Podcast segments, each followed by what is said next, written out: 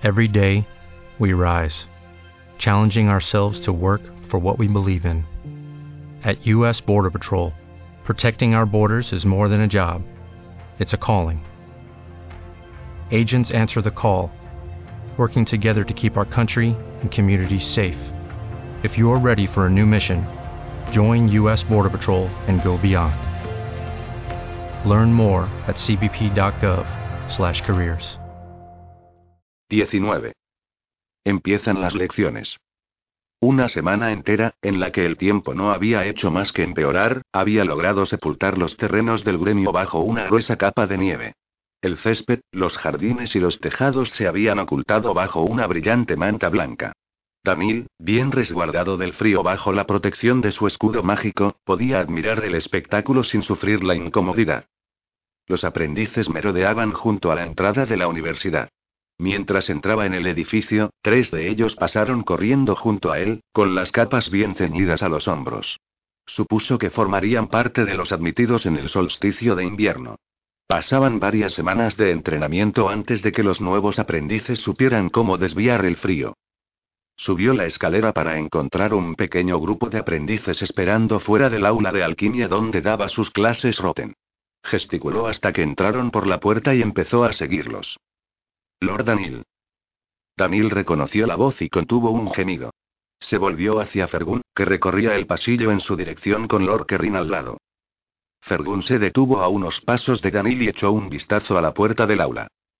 ¿El aula donde está entrando usted es la de Roten? Sí, respondió Danil. ¿Les está dando usted las clases?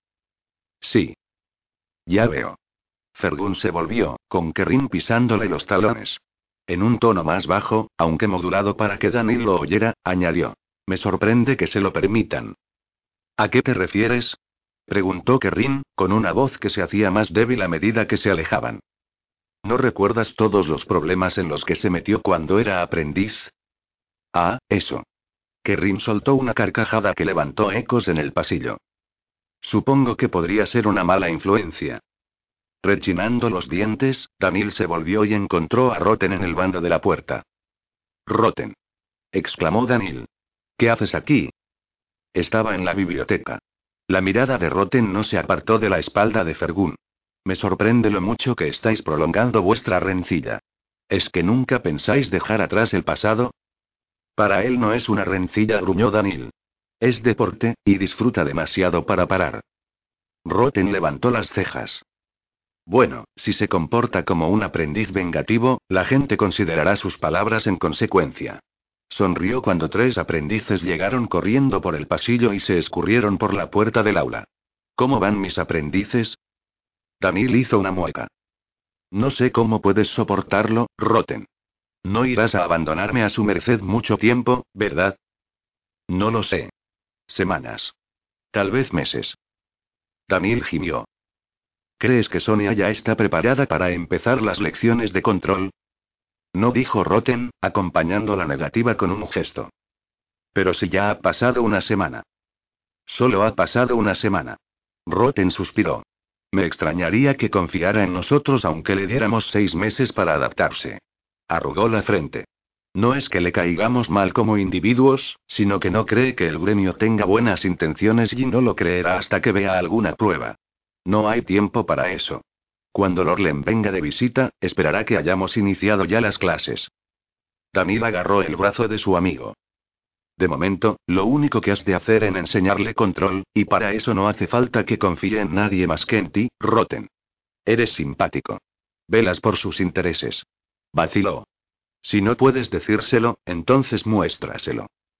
Roten empezó a poner cara pensativa y entonces, comprendiendo, abrió los ojos de par en par. ¿Dejarle que vea mi mente? Sí. De esa forma sabrá que le estás diciendo la verdad. Es y no es necesario para enseñar control, pero las circunstancias distan bastante de ser las habituales. Roten frunció el ceño. Pero tendré que evitar que se entere de algunas cosas. Ocúltalas. Danil sonrió. Bueno, tengo un aula llena de tus aprendices esperándome, todos ellos ansiosos por probar las últimas bromas y travesuras torturamaestros conmigo. Olvídate de Lorlen. Soy yo quien espera oír que has hecho tremendos avances, cuando nos veamos esta noche. Roten rió entre dientes. Sé razonable con ellos y ellos serán razonables contigo, Danil. Mientras su amigo se giraba para marcharse, Danil soltó una carcajada corta y malhumorada. En algún lugar sobre sus cabezas, un mazo dio contra el gón de la universidad. Con un suspiro, Danil cuadró los hombros y entró en el aula. Apoyada en el alféizar, Sonia vio cómo los últimos magos y aprendices se perdían rápidamente de vista. Sin embargo, no todos ellos habían respondido al gón de la universidad. Había dos personas de pie al otro lado de los jardines. Una era una mujer con la túnica verde y un fajín negro. La líder de sanadores. Entonces las mujeres sí que tienen alguna influencia en el gremio, pensó. El otro era un varón con túnica azul.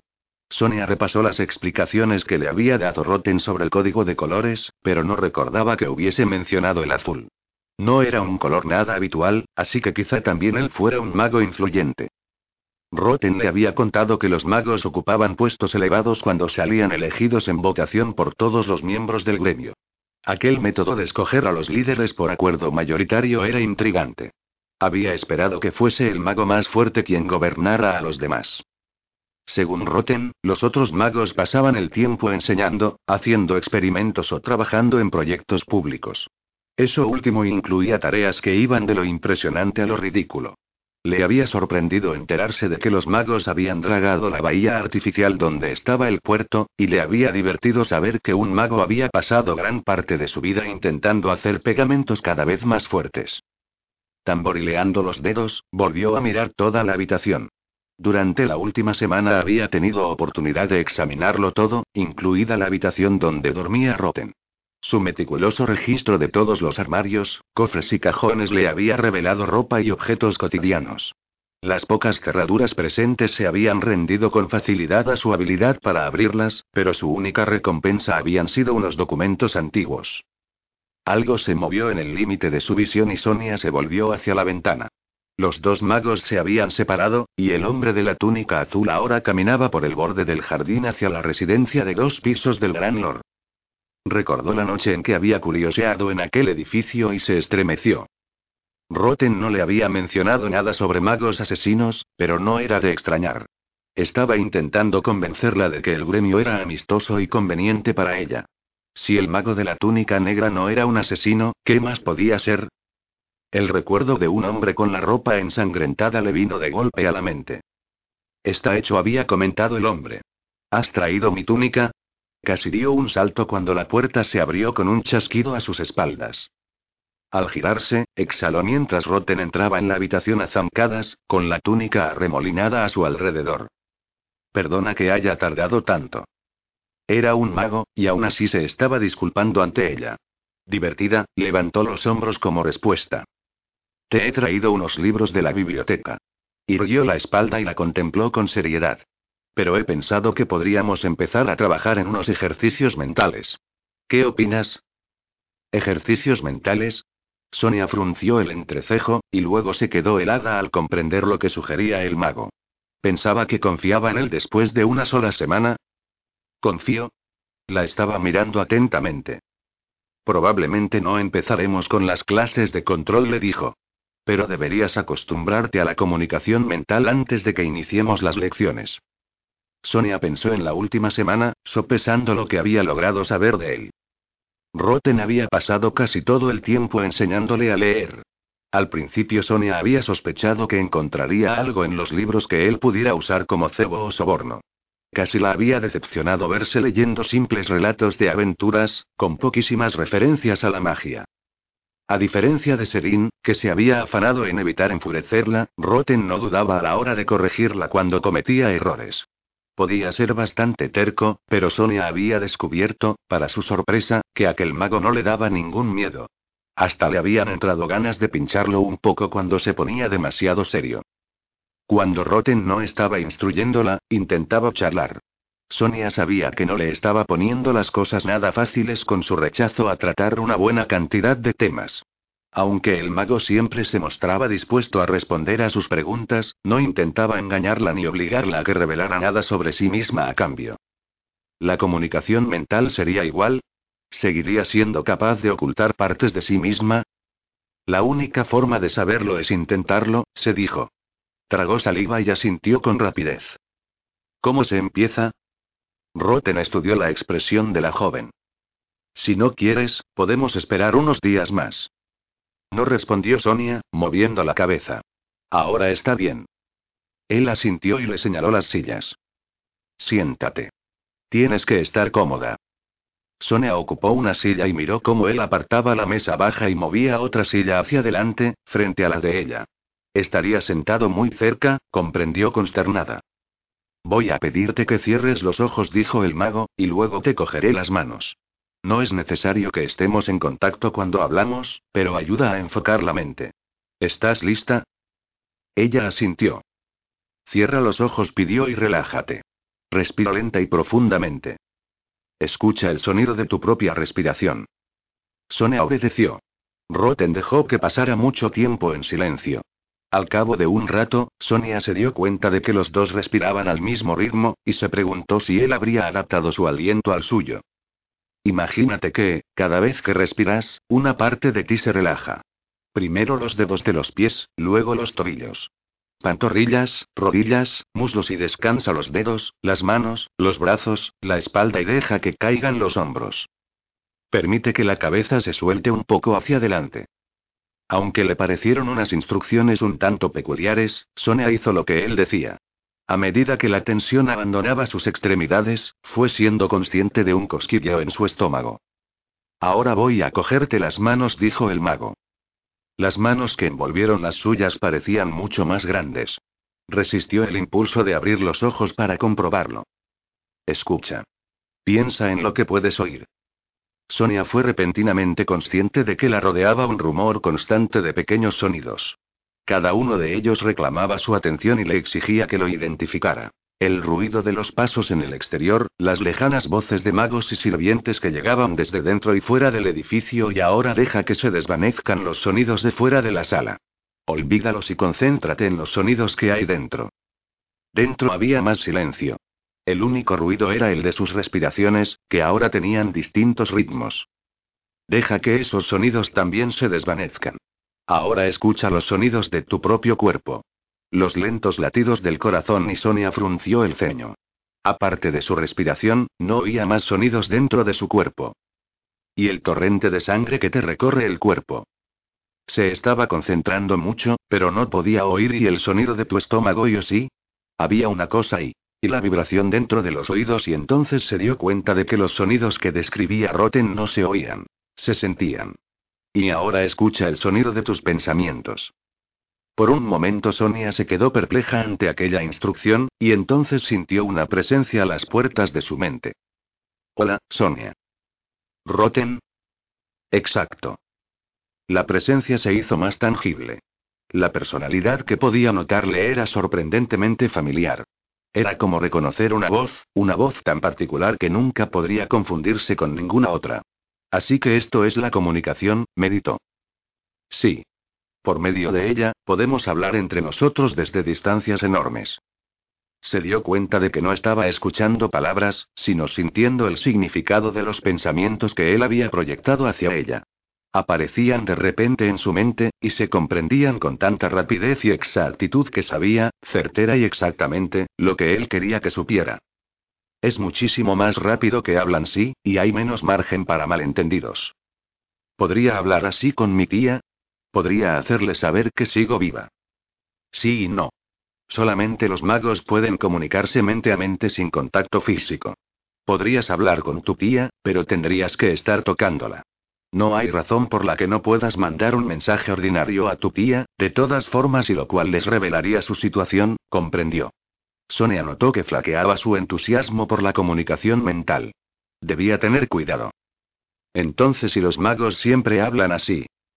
Normalmente no. ¿Por qué? Esta forma de comunicación tiene sus inconvenientes.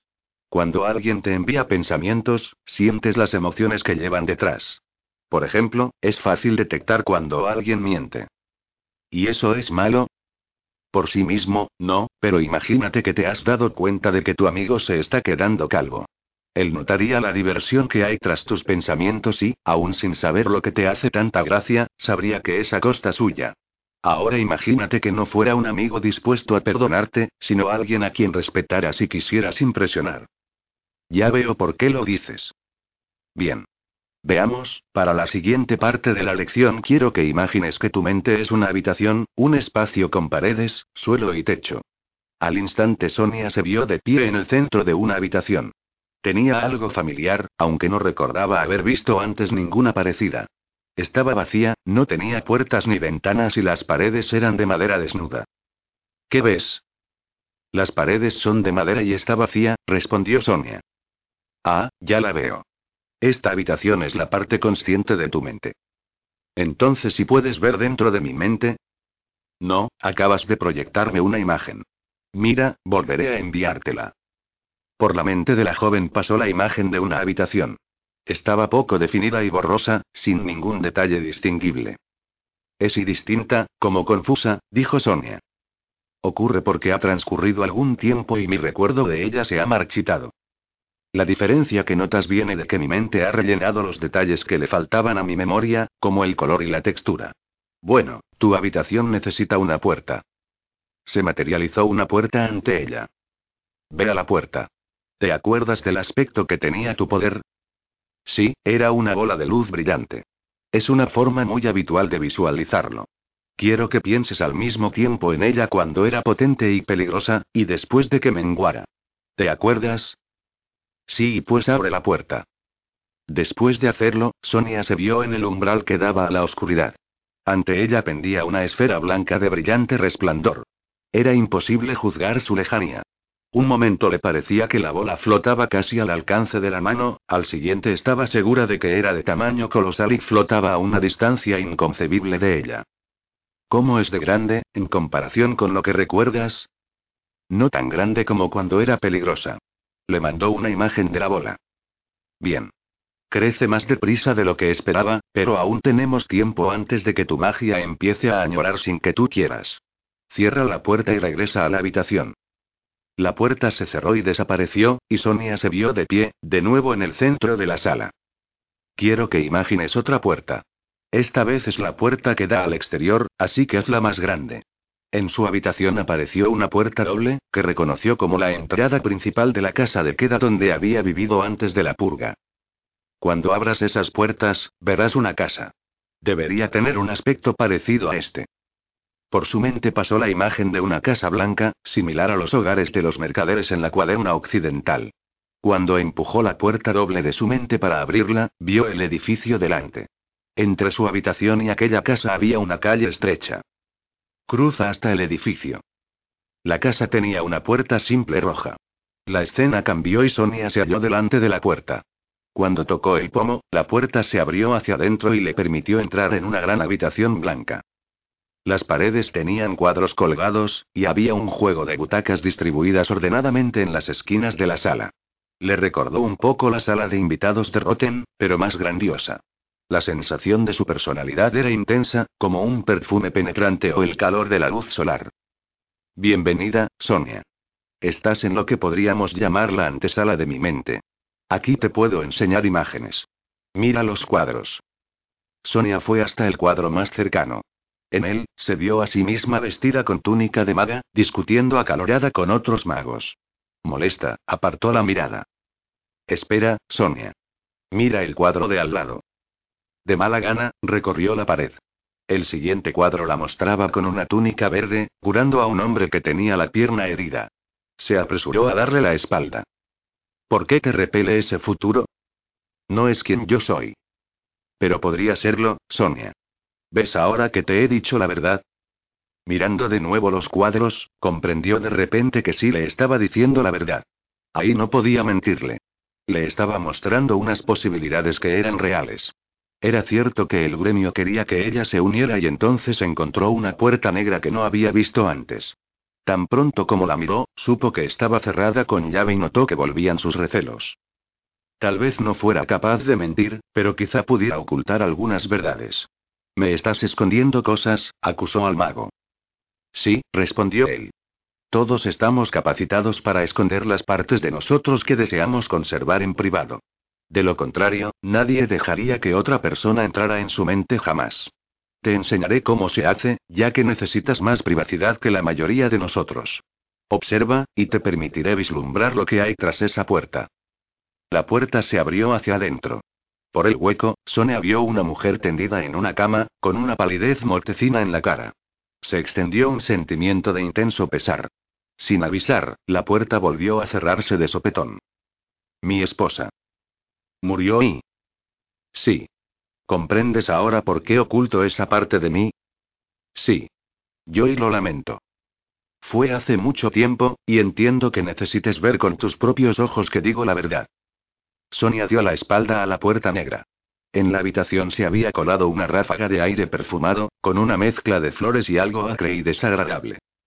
Los cuadros de ella vestida con túnica se habían inflado hasta llenar las paredes, pero los colores estaban diluidos. Hemos conseguido mucho. ¿Regresamos a tu mente? Al momento la habitación empezó a moverse bajo sus pies, empujándola hacia la puerta roja. Dio un paso afuera y levantó la mirada. La fachada principal de su casa se alzaba ante ella. Era un edificio de madera sin adornos, algo desgastado por el uso pero aún recio, el típico de las mejores zonas de las barriadas. Cruzó la calle y regresó a la antesala de su propia mente. Las puertas se cerraron tras ella. Ahora vuélvete y mira afuera. Cuando volvió a abrir las puertas, se sorprendió de encontrar allí de pie a Roten. Parecía algo más joven, y tal vez también más bajo. ¿No me invitas a pasar? preguntó, sonriente. Sonia dio un paso atrás y le hizo un gesto de bienvenida. Cuando cruzó el umbral, la sensación de su presencia llenó la habitación. Miró a su alrededor, y de repente Sonia se dio cuenta de que ya no estaba vacía. El sentimiento de culpa fue intenso al ver que, en una mesa cercana, había una caja. Era la que había abierto sin permiso. La tapa colgaba a un lado y los documentos que tenía en el interior se veían claramente. Entonces vio que Ceri estaba sentado en el suelo con las piernas cruzadas, sosteniendo tres libros que conocía. Y en otro rincón estaban Jona y Ranel y Sonia. Se volvió para descubrir que Roten se había tapado los ojos con las manos. Guarda lo que no quieras que vea a puerta cerrada. Sonia recorrió la habitación con la mirada y se concentró en apartar cuanto veía. Todo se deslizó hacia atrás, atravesó las paredes y desapareció. Sonia. La chica se giró y se dio cuenta de que Roten había desaparecido. ¿Te he echado a ti también? Sí. Vamos a intentarlo otra vez. De nuevo abrió la puerta y se hizo a un lado para dejar pasar a Roten. Captó un movimiento con el rabillo del ojo y miró, pero, fuera lo que fuese que hubiera allí, ya había vuelto a hundirse en las paredes. Se dio la vuelta y descubrió que había aparecido otra habitación detrás de la puerta. En el extremo más alejado de aquella habitación había otra puerta y ahora Roten estaba en ella. Cruzó el umbral y cambió todo. Había dos habitaciones entre ellos, luego tres. Basta. Notó que el mago le soltaba las manos. Repentinamente consciente del mundo físico, Sonia abrió los ojos. Roten estaba reclinado en su silla, poniendo una mueca de dolor y frotándose las sienes. ¿Estás bien? preguntó, inquieta. ¿Qué ha pasado? Estoy bien. Dejó caer la mano y sonrió a duras penas. Me has echado de tu mente a patadas. Es una reacción natural, y se puede aprender a controlar. No te preocupes, estoy acostumbrado. He enseñado a muchos aprendices antes que a ti. Ella asintió y se frotó las manos. ¿Quieres que lo volvamos a intentar? Roten negó con la cabeza. Ahora no. Descansaremos y trabajaremos con la lectura. A lo mejor esta tarde probamos otra vez. 20. En manos del gremio. Ceri bostezó. Desde que se habían llevado a Sonia, el sueño se había vuelto esquivo. Se le escapaba cuando le era necesario y lo acechaba cuando no lo era. Ahora mismo necesitaba estar más despierto que nunca en su vida. Un viento helado azotaba los árboles y los setos, llenando el aire de ruido y de alguna ramita u hoja de vez en cuando. El frío le había entrado en los músculos y le daba calambres. Con cuidado, cambió el peso de su cuerpo, se estiró y empezó a frotarse una pierna primero, y luego la otra. Volvió a mirar a la ventana y decidió que si pensaba asómate con más fuerza, le explotaría la cabeza. Estaba claro que el talento de Sonia para sentir las mentes no se extendía a la detección de visitantes inesperados al otro lado de su ventana. Observó las bolas de nieve que había hecho y volvió a dudar. Si lanzaba una a la ventana, tendría que impactar con el suficiente ruido para despertarla, pero no tanto como para atraer la atención de todos los demás. Ignoraba por completo si Sonia seguía en aquella habitación, y también si estaba sola. Al llegar allí había una luz encendida, pero se había extinguido poco después. Las ventanas a la izquierda de la de Sonia estaban oscuras, pero las de la derecha seguían brillando. Miró con nerviosismo el edificio de la universidad, que se alzaba imponente a su izquierda.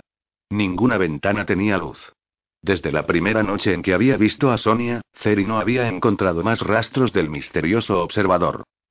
Vio con el rabillo del ojo cómo se apagaba una luz. Miró de nuevo el edificio de los magos. La luz de las habitaciones contiguas a la de Sonia había desaparecido. Ceri sonrió con tristeza y se dio un masaje en las entumecidas piernas. Solo un poco más y cuando apareció una cara pulida en la ventana, pensó, por un momento, que se había quedado dormido y estaba soñando. Miró, con el corazón retumbando, a Sonia echando un vistazo a los jardines y luego girando la cabeza hacia la universidad. Entonces se apartó de la ventana. El cansancio se había esfumado por completo. Los dedos de Ceri se cerraron alrededor de una bola de nieve. Sus piernas se resintieron mientras se arrastraba al otro lado del seto.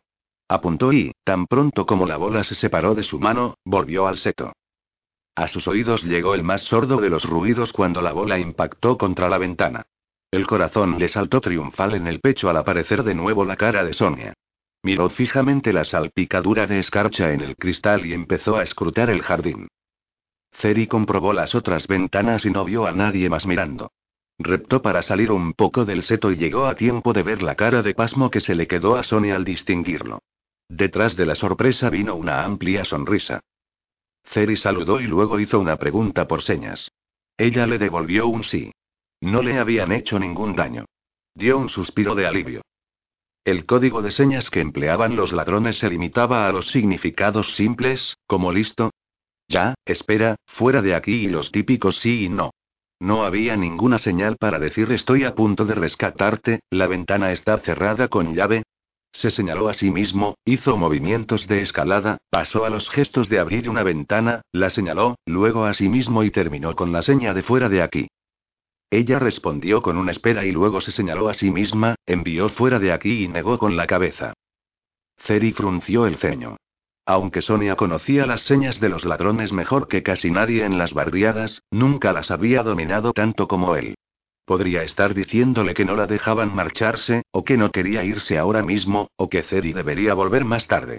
Se rascó la cara y luego hizo las señas de fuera de aquí y ahora. Ella movió la cabeza de un lado a otro, y entonces le llamó la atención algo a su izquierda y abrió mucho los ojos. Se apartó un poco de la ventana y empezó a repetir la seña de fuera de aquí una y otra vez. Ceri se agachó y retrocedió al interior del seto, esperando que el viento tapara el crujido de las hojas. No escuchó ningún paso, y empezó a considerar que podría haberla asustado, y entonces notó un aire cálido deslizándose por su piel y se le erizaron los pelos de la nuca. Sal dijo una voz culta e incómodamente cercana. Sé que estás ahí dentro. Por entre el arbusto Ceri distinguió los suaves pliegues de una túnica, a solo un brazo de distancia. Una mano empezó a remover las hojas. Ceri se retorció para alejarse, saliendo del seto, y se apretó contra el edificio con el corazón desbocado. El mago se incorporó rápidamente. Sabiendo que estaba a la vista, Ceri echó a correr junto a la fachada lateral del edificio, en dirección al bosque. Algo le dio un trompazo en la espalda y lo tiró a la nieve. Lo mantuvo allí un peso que apretaba con tanta fuerza que apenas le permitía respirar y la nieve helada le quemaba en la cara. Oyó unos pasos que se acercaban y el pánico empezó a dominarlo. Calma. Tranquilízate, se dijo. Nunca has oído decir que mataran a los intrusos y aunque tampoco has oído decir que encontraran intrusos y... La aplastante presión remitió. Mientras se ponía de gatas, Ceri notó que alguien le agarraba con fuerza el brazo. Lo puso en pie de un tirón y lo arrastró, a través del seto, hasta el camino. Ceri miró a su captor y tuvo un escalofrío cuando reconoció al mago. Los ojos de este se entrecerraron. Tu cara me suena ya, ya me acuerdo. El apestoso de que intentó darme un golpe. Miró por encima de su hombro a la ventana de Sonia y puso una sonrisita de suficiencia. Con que Sonia tiene un admirador. Qué dulce. Miró a Ceri con aire pensativo y por sus ojos pasó un brillo fugaz. ¿Qué voy a hacer contigo? Creo que normalmente los intrusos se interrogan y luego se escoltan al exterior del gremio. Será mejor que vayamos empezando. Ceri forcejeó mientras el mago empezaba a tirar de él por el camino, en dirección a la universidad. La fina mano del mago era sorprendentemente fuerte. Suéltame. Exigió Ceri. El mago suspiró. Como sigas insistiendo en sacudirme el brazo así, me veré obligado a usar medios menos físicos para retenerte. Por favor, colabora. Estoy tan ansioso porque acabe todo este asunto como sin duda estarás tú. ¿A dónde me llevas? Para empezar, a algún lugar resguardado de este viento ruidoso. Llegaron al final del edificio de los magos y siguieron hacia la universidad. Lord Fergun. El mago se detuvo y miró a su espalda. Se acercaban dos sombras con túnica. Ceri notó una tensión repentina en la mano que lo retenía, pero no supo si debía sentir alivio o preocupación acerca de los recién llegados. Era evidente que a Fergun no le era grata su intromisión. Administrador dijo Fergun. Qué casualidad. Justamente iba a despertarlo a usted. He descubierto a un intruso. Parece que ha estado intentando contactar con la chica de las barriadas. Eso me han dicho. El mago más alto lanzó una mirada a su acompañante. ¿Lo interrogará usted? La voz de Fergun sonaba esperanzada, pero apretó más fuerte el brazo de Ceri. Sí respondió el mago alto.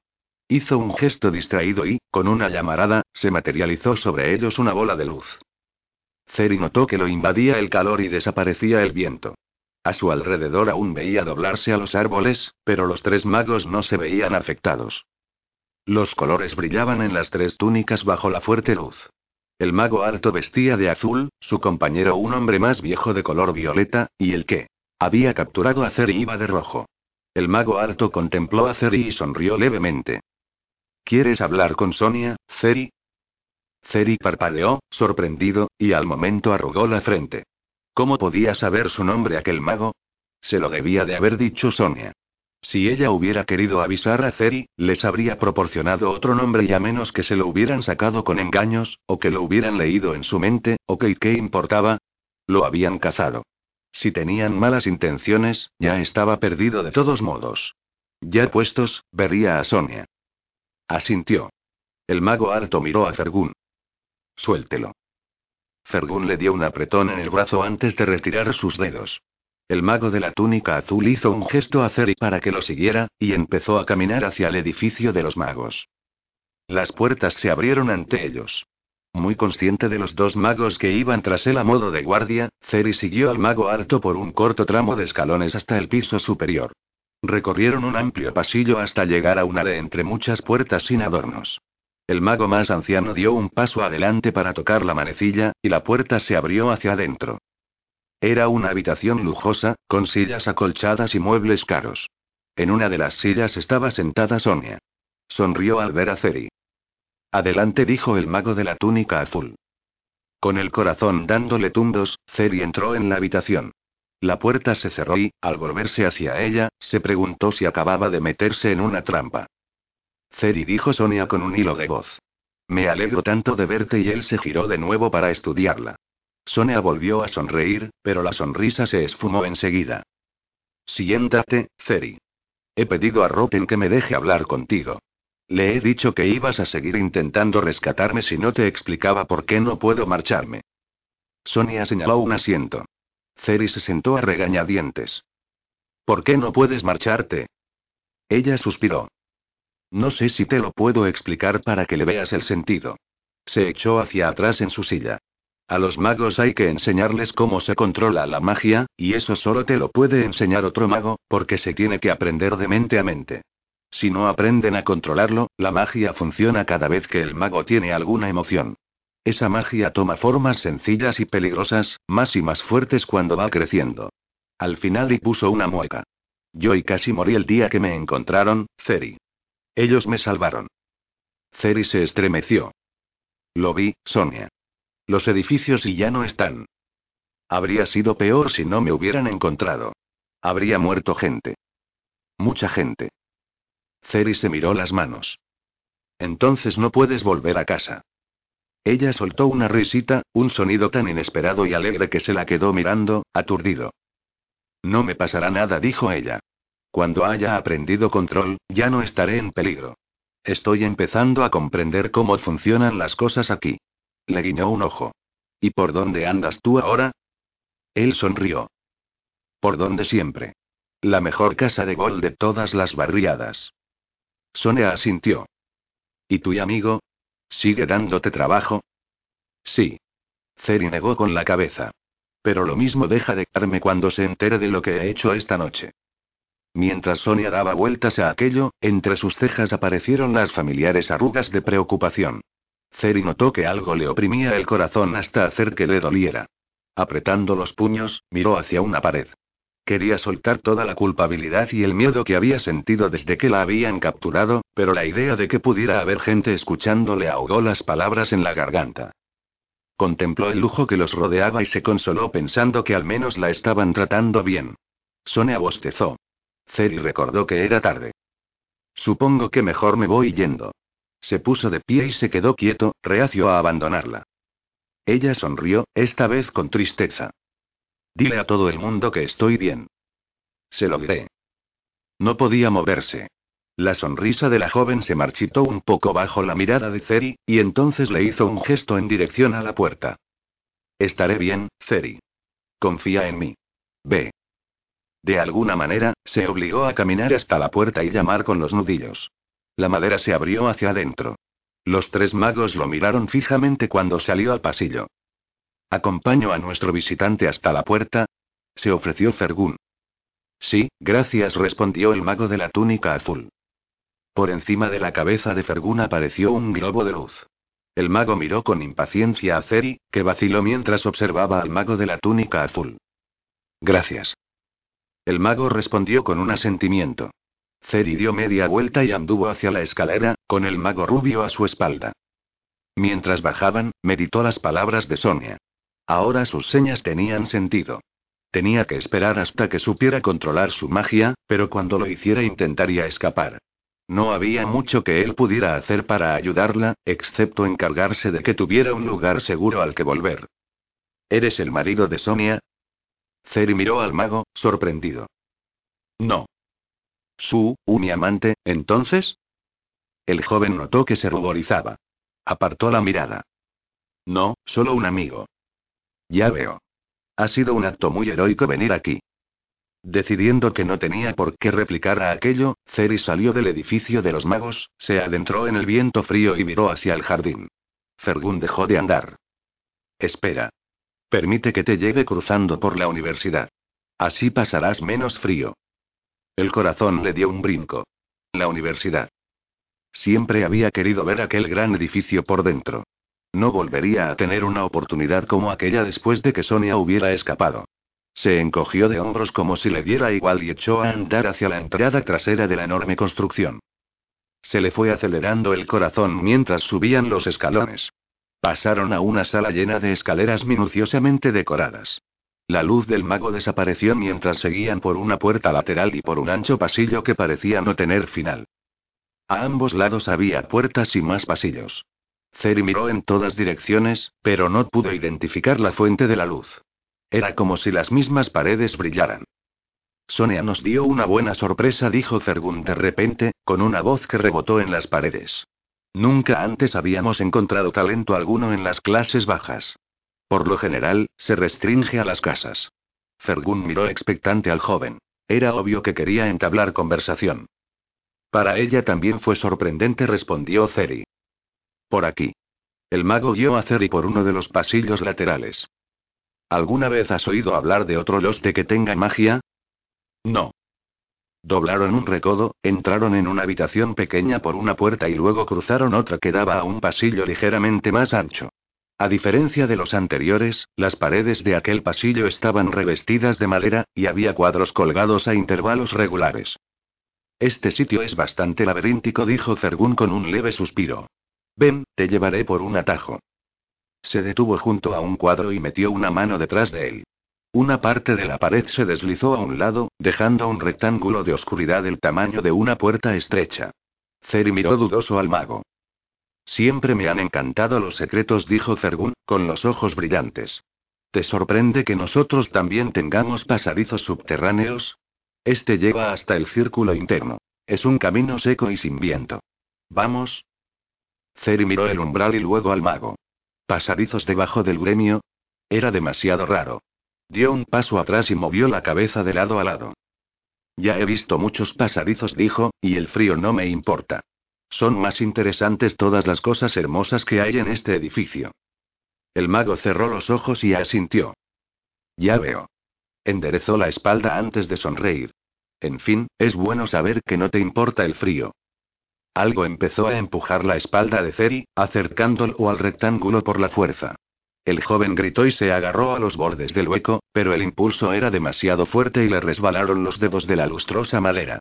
Mientras caía hacia adelante, apenas pudo levantar las manos para protegerse la cara antes de darse de bruces contra una pared. Aquella fuerza lo sostuvo con firmeza contra los ladrillos. No podía mover ni un dedo. El corazón parecía a punto de saltarle del pecho, y se maldijo por haber confiado en los magos. Oyó un chasquido a su espalda. La puerta secreta se había cerrado.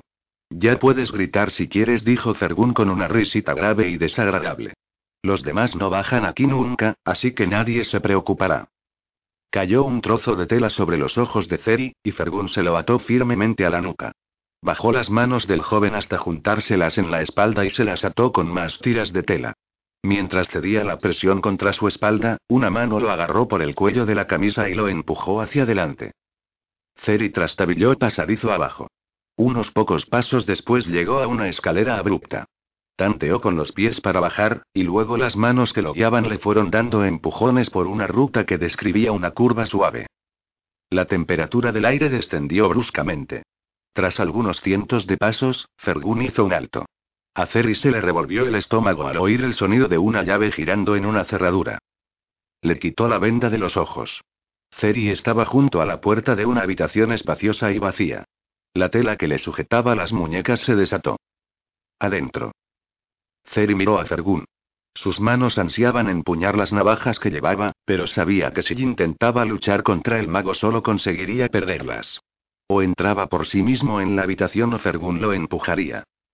Lento y aturdido, entró en la celda. La puerta se cerró de golpe, dejándolo de pie en la oscuridad. Oyó cómo giraba la llave, y luego el sonido amortiguado de unos pasos que se alejaban. Suspirando, se puso en cuclillas. Faren se iba a cabrear muchísimo. 21. Una promesa de libertad. Mientras avanzaba con prisa por el pasillo del alojamiento de los magos, Roten fue objeto de no pocas miradas de interrogación por parte de los magos con los que se cruzaba. A algunos los saludó con la cabeza, y sonrió a quienes conocía más, pero no redujo el paso. Llegó a la puerta de sus aposentos, agarró el pomo y ejerció su voluntad para que se abriera la cerradura. Al abrirse la puerta empezó a oír dos voces en la sala de invitados. Y mi padre era sirviente de Lord Margen, el mentor de Lord Roten. Mi abuelo también trabajaba aquí. Entonces debes de conocer a mucha gente. A unos pocos aceptó Tania. Pero muchos lo han dejado por algún puesto en las casas. Las dos mujeres estaban sentadas, la una junto a la otra, en las sillas. Al ver al mago, Tania se incorporó de un salto, sofocada. No dejéis de hablar por mí, dijo Roten, moviendo una mano. Tania inclinó la cabeza. No he acabado el trabajo, milord le dijo. Con la cara aún brillante, se metió a la carrera en el dormitorio de Roten. Sonia la miró, claramente divertida. Me parece que ya no le doy miedo. Roten observó cómo su sirvienta reaparecía con un fardo de prendas y ropa de cama bajo el brazo. No. ¿Os lleváis bien, vosotras dos? Tania se detuvo y miró fijamente a Roten, antes de echar un vistazo especulativo a Sonia. ¿Puede saber cuando estamos hablando de esta manera? Preguntó Sonia. Ve cómo nos cambia la expresión. Con poco tiempo que pases en compañía de magos, ya sabes que es una señal clara de que está teniendo lugar una conversación silenciosa. Discúlpanos, Tania dijo Roten en voz alta. Tania levantó las cejas, pero encogió levemente los hombros y dejó el fardo de ropa en una cesta. ¿Eso será todo, lo Roten? Sí, Tania, muchas gracias.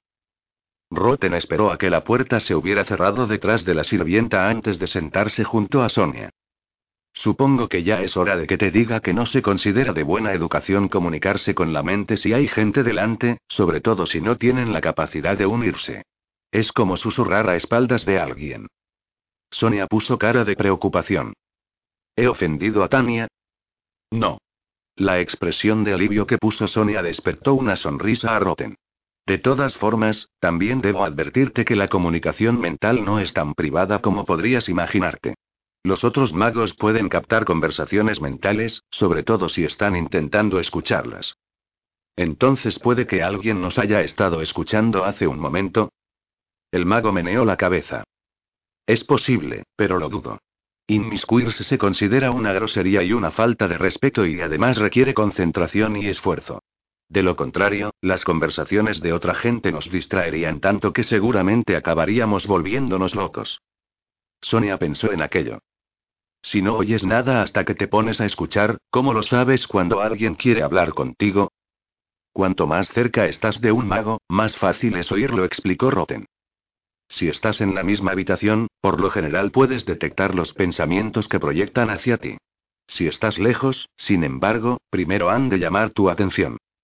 Si quisieras hablar conmigo, dijo Roten, y se puso una mano en el pecho, mientras estoy en la universidad, por ejemplo, tendrías que proyectar mi nombre con fuerza. Lo oirían otros magos, pero no responderían ni abrirían su mente para escuchar la conversación que tenga lugar. Cuando yo respondiera gritando tu nombre, sabrías que te he oído y podríamos empezar a hablar. Si los dos fuésemos muy hábiles y conociéramos bien la voz mental del otro, podríamos dificultar que nos oyeran otros, enfocando nuestros pensamientos al proyectarlos, pero hacer eso es casi imposible en distancias largas. ¿Nadie ha roto esa regla nunca? Probablemente.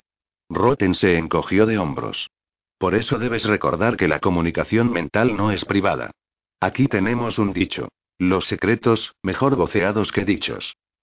Sonia dio un suave soplido. Eso no tiene sentido. Si se toma al pie de la letra, no. Roten rió. Pero aquí en el gremio, los verbos decir y escuchar tienen otros significados. Aunque exista una norma general de cortesía, es increíble la cantidad de veces que la gente descubre que el secreto que tanto intentaban ocultar se ha vuelto la comidilla del gremio. Nos olvidamos demasiado a menudo de que los magos no son los únicos que pueden oírnos. Los ojos de Sonia brillaron de interés. Ah, no. No todos los niños en los que se descubre potencial mágico terminan entrando en el gremio, le explicó. Si el niño es el hermano mayor, por ejemplo, puede tener más valor para su familia como heredero. En muchas tierras existen leyes que prohíben a los magos involucrarse en política. Por ejemplo, un mago no puede ser rey. Esa es la razón de que no sea una maniobra inteligente tener a un mago como cabeza de familia. La comunicación mental es una capacidad inherente al potencial mágico. A veces, aunque es raro que pase, un individuo que no se ha hecho mago descubre que se le ha desarrollado naturalmente la capacidad de comunicarse con la mente. A esa gente se le puede enseñar lectura de la verdad, que puede ser una habilidad de lo más útil. ¿Lectura de la verdad? Roten asintió. No se puede practicar sobre alguien que se resista, por supuesto, así que solamente resulta de valor cuando alguien quiere enseñar a otra persona lo que ha visto u oído. En el gremio tenemos una ley sobre las acusaciones. Si alguien acusa a un mago de falsedad o de cometer un delito, debe permitir que se le haga una lectura de la verdad o, de lo contrario, retirar su acusación. No me parece justo, dijo Sonia. El que ha hecho algo malo es el mago. Sí, pero así evitamos que se nos acuse en falso. El acusado, sea mago o no, puede impedir fácilmente cualquier lectura de la verdad. Dejó de hablar un momento. Pero hay una excepción. Sonia frunció el ceño. ¿Sí? Roten se reclinó y entrelazó los dedos. Hace unos años trajeron al gremio a un hombre acusado de cometer unos asesinatos particularmente malévolos. El gran Lord, nuestro líder, le leyó la mente y confirmó que era culpable. Para superar los bloqueos de una mente que se resiste hace falta una gran habilidad. Akarin es el único de nosotros que lo ha logrado, aunque he oído que los magos del pasado podían hacerlo. Es un hombre extraordinario. Sonia se tomó tiempo para asimilar todo aquello. Pero al asesino no le bastaría con poner sus secretos a puerta cerrada, como tú me enseñaste. Roten se encogió de hombros. Nadie está seguro de cómo lo hizo a Karin, pero una vez consiguió entrar en la mente del hombre, no pasaría mucho tiempo antes de que lo traicionaran. Sus pensamientos. Hizo una pausa, y entonces miró fijamente a Sonia. Tú ya sabes que hace falta un poco de práctica para guardar los secretos a puerta cerrada. Cuanto más preocupado estás de que se revelen, más difícil es ocultarlos. Sonia abrió un poco más los ojos y luego apartó la mirada, con una expresión repentina de cautela. A Roten le bastó mirarla para adivinar qué estaba pensando. Cada vez que había entrado en su mente, los objetos y personas que la joven había querido ocultarle se deslizaban hasta hacerse visibles. Ella siempre se asustaba tanto que lo echaba a él de su mente. Todos los aprendices reaccionaban de la misma forma que ella, en mayor o menor medida. Roten nunca comentaba con ellos ningún secreto de los que vislumbraba. Las preocupaciones ocultas de sus jóvenes alumnos solían girar alrededor de los vicios personales y las costumbres físicas y también algún escándalo político que otro, por lo que eran fáciles de pasar por alto. Como Roten no hablaba de ellas, el aprendiz ganaba confianza en que se respetaba su privacidad. Pero el silencio no estaba dando ninguna confianza a Sonia, y se estaban quedando sin tiempo. Lord haría su primera visita a finales de semana, y esperaría que ya hubieran empezado con las lecciones de control. Si quería aprender control en algún momento, tenía que superar aquellos miedos. Sonia. La joven lo miró a los ojos con reticencia. ¿Sí? Creo que deberíamos hablar de tus lecciones. Ella asintió. Roten se inclinó hacia adelante y apoyó los codos en las rodillas. Por lo general nunca hablo de lo que un aprendiz me muestra en su mente. Eso facilita que confíen en mí, pero no está funcionando entre tú y yo. Sabes que he visto cosas que deseas mantener ocultas, y fingir que no es así no está siéndonos de ninguna ayuda. Sonia clavó la mirada en la mesa, mientras los nudillos se le ponían blancos al agarrar con fuerza la silla.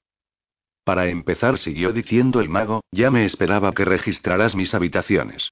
Yo habría hecho lo mismo si estuviera en tu situación. No me molesta. Olvídalo.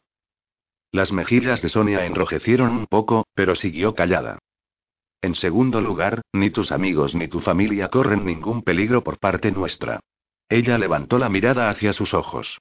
¿Te preocupa que amenacemos con herirlos si no colaboras? El mago le sostuvo la mirada. No vamos a hacerlo, Sonia. Amenazarlos sería violar la ley del reino. Ella volvió a mirar hacia otro sitio, con la expresión endurecida. Ah, pero sigues preocupada. No tienes motivos para creer que respetemos la ley del rey, comprendió Roten. No tienes motivos para confiar en nosotros. Lo cual me lleva a tu tercer miedo. Que yo descubra tus planes para huir. La cara de Sonia perdió lentamente todo el color. No es necesario que lo planees, dijo él. No te obligaremos a quedarte si tú no quieres. Cuando hayas aprendido control, podrás marcharte o quedarte, como decidas. Para convertirse en mago hay un juramento que todos debemos pronunciar y un juramento que nos ata de por vida. No es un compromiso que deba tomarse sin desearlo. Sonia lo miró fijamente, con la boca entreabierta. ¿Me dejaréis marchar? Roten asintió, y eligió sus siguientes palabras con sumo cuidado. Era demasiado pronto para explicarle que el gremio no la dejaría salir sin antes bloquearle los poderes, pero aún así necesitaba saber que perdería todas sus capacidades mágicas. Sí, pero debo advertirte. Sin entrenamiento, no podrás usar tus poderes. Lo que hacías antes dejará de ser posible. No podrás usar la magia en absoluto. Se quedó un momento callado. No servirás de nada a los ladrones. Para su sorpresa, aquello pareció tranquilizarla. A sus labios asomó el fantasma de una sonrisa. Por eso, no habrá problema. Roten escrutó sus rasgos. ¿Estás segura de que quieres volver a las barriadas? No tendrás forma de defenderte. Sonia levantó los hombros. No será diferente de como era antes. No me fue mal. Roten frunció el ceño, impresionado por la confianza que tenía y sin embargo asustado ante la idea de enviarla de vuelta a la pobreza. Sé que quieres reunirte con tu familia. Unirte al gremio no significaría que tuvieras que abandonarlos, Sonia. Pueden venir a visitarte, o puedes ir tú. Ella movió la cabeza. No. Roten hizo un mohín. ¿Tienes miedo de asustarlos, de traicionar a todos los losdes por convertirte en lo que odian? La mirada rápida y penetrante que le dirigió Sonia le reveló que se había acercado a la verdad más de lo que ella esperaba. ¿Qué deberías hacer para seguir siendo aceptable a sus ojos? Ella resopló. Como si el gremio, o el rey, fueran a dejarme hacer lo que quisiera para complacer a los lostes. No voy a engañarte diciéndote que sería fácil, respondió Roten, pero es una posibilidad que deberías tener en cuenta. La magia no es un don habitual. Mucha gente entregaría gustosa a todos sus bienes a cambio de tenerla. Piensa en lo que podrías aprender aquí. Piensa en cómo podrías usarlo para ayudar a los demás.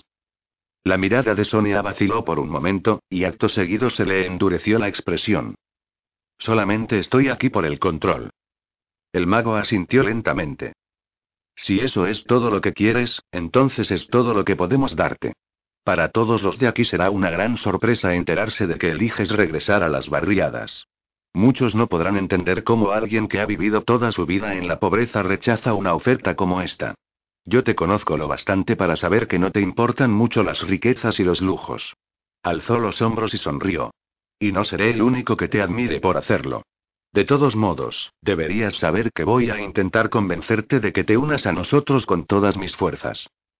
Por primera vez, que recordar a Roten, Sonia sonrió. Gracias por el aviso. Complacido consigo mismo, Roten se frotó las manos. Bueno, una cosa solucionada. ¿Empezamos con las lecciones? La joven vaciló, y luego giró su silla para que estuviera encarada a la del mago. Divertido por la impaciencia de Sonia, Roten cogió las manos que le ofrecía. El mago cerró los ojos, redujo el ritmo de su respiración y buscó la presencia que lo guiaría hasta la mente de su aprendiz. Ahora Sonia tenía bastante práctica visualizando, y al instante Roten se vio de pie ante un umbral abierto.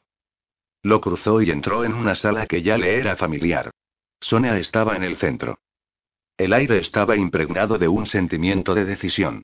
Roten esperó a que algo perturbara la escena como ocurría siempre, pero en la habitación no apareció ningún objeto indeseado.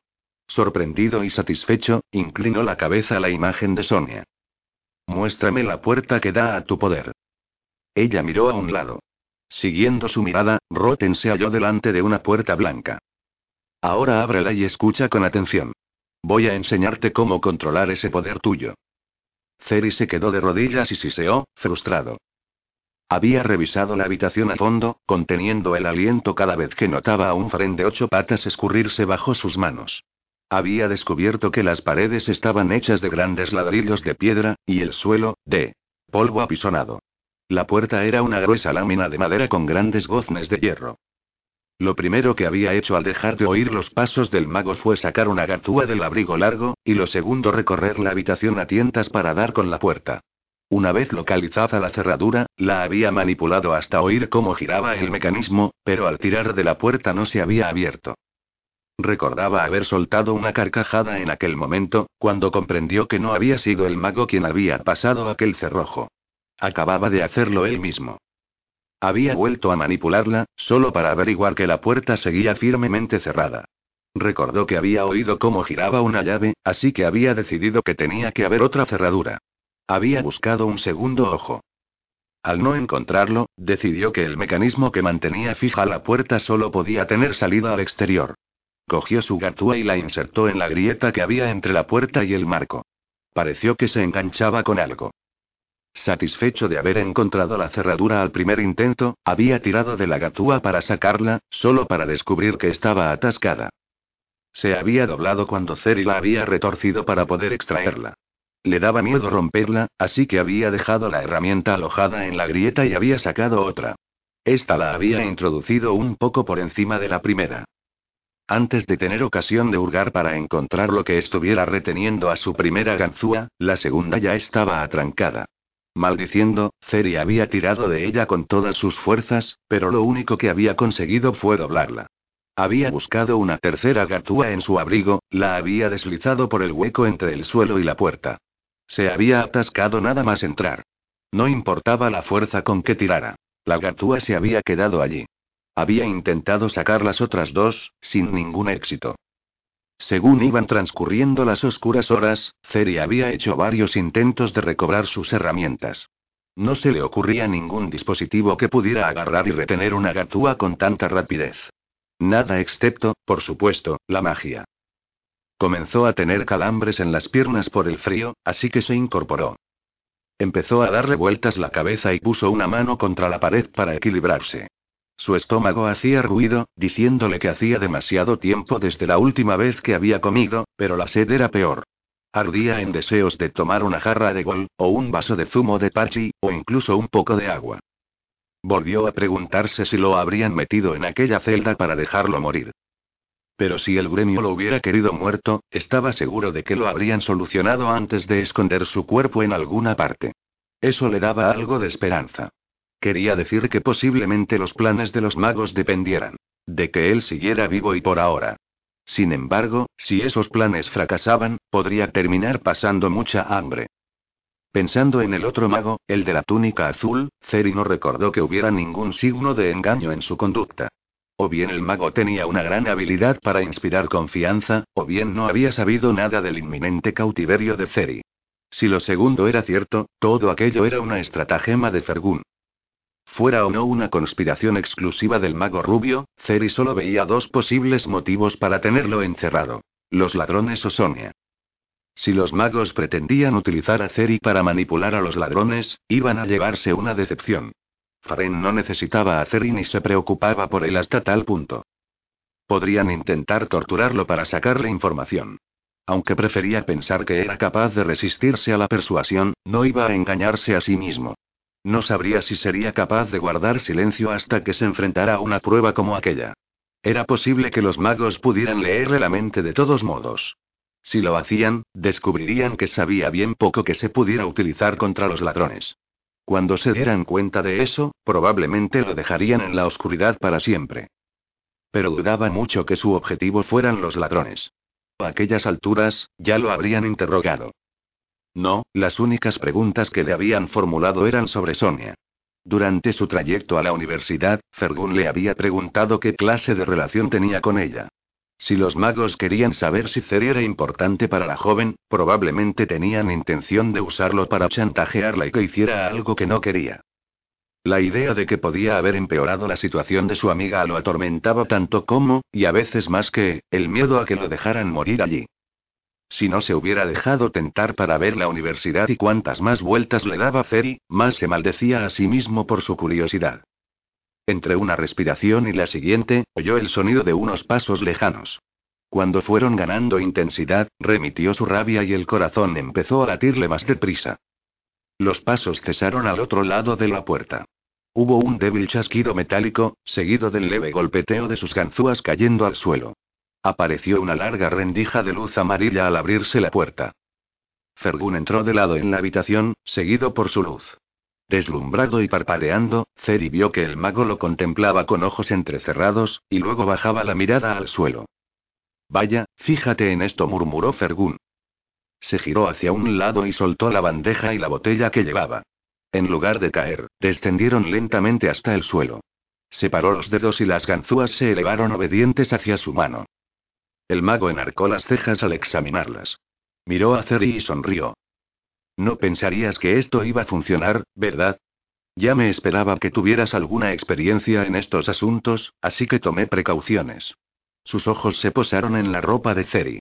¿Tienes más cosas de estas escondidas en algún sitio? Ceri se tragó la negativa que ya le venía a los labios. Fergun no iba a creerle. El mago sonrió y extendió una mano. Dámelas.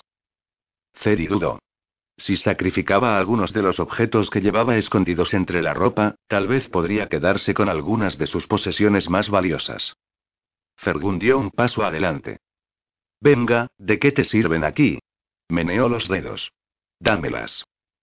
Lentamente, Ceri metió la mano en el abrigo y sacó un puñado de sus posesiones menos útiles.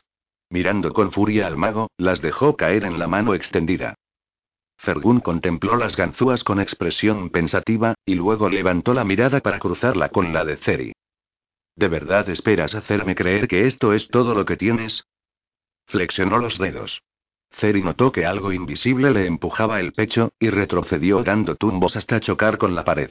Lo envolvió una fuerza que lo mantuvo apretado contra los ladrillos. Fergun se acercó y examinó el abrigo de Ceri. Rasgó el forro con un tirón brusco y dejó a la vista varios bolsillos ocultos. Los vació y luego pasó a prestar atención al resto de la ropa. Cuando sacó las navajas de sus botas, Fergun soltó un pequeño gruñido de satisfacción, y luego una más satisfecho cuando encontró las dagas de Ceri. Irguió la espalda y sacó una de las armas de su vaina. Examinó la parte más ancha del filo, donde había un burdo grabado del pequeño roedor que daba su nombre a Ceri. Cerini dijo el mago. Miró a Ceri a los ojos. Ceri le aguantó la mirada, desafiante. Fergun soltó una risita y se alejó. Sacó una tela grande y cuadrada de su túnica, envolvió las herramientas y las armas y se dirigió hacia la puerta. Comprendiendo que el mago iba a marcharse sin darle ninguna explicación, Ceri se sobresaltó. Espera. ¿Qué quieres de mí? ¿Por qué me tienes aquí? Fergun no le hizo ningún caso. Mientras la puerta se cerraba, se desvanecieron las ataduras mágicas y Ceri se tambaleó hacia adelante hasta caer. De rodillas. Jadeando y furioso, se palpó el abrigo y lanzó maldiciones al confirmar que se había llevado casi todas sus herramientas. Lo que más lamentaba era la pérdida de sus dagas, pero unas armas de ese tamaño eran difíciles de ocultar. Se sentó sobre sus talones y dejó escapar un largo suspiro. Aún le quedaban algunos objetos. Podrían venirle bien. Lo único que necesitaba era que se le ocurriera algún plan. O'Reilly Auto Parts puede ayudarte a encontrar un taller mecánico cerca de ti. Para más información, llama a tu tienda O'Reilly Auto Parts o visita oreillyauto.com.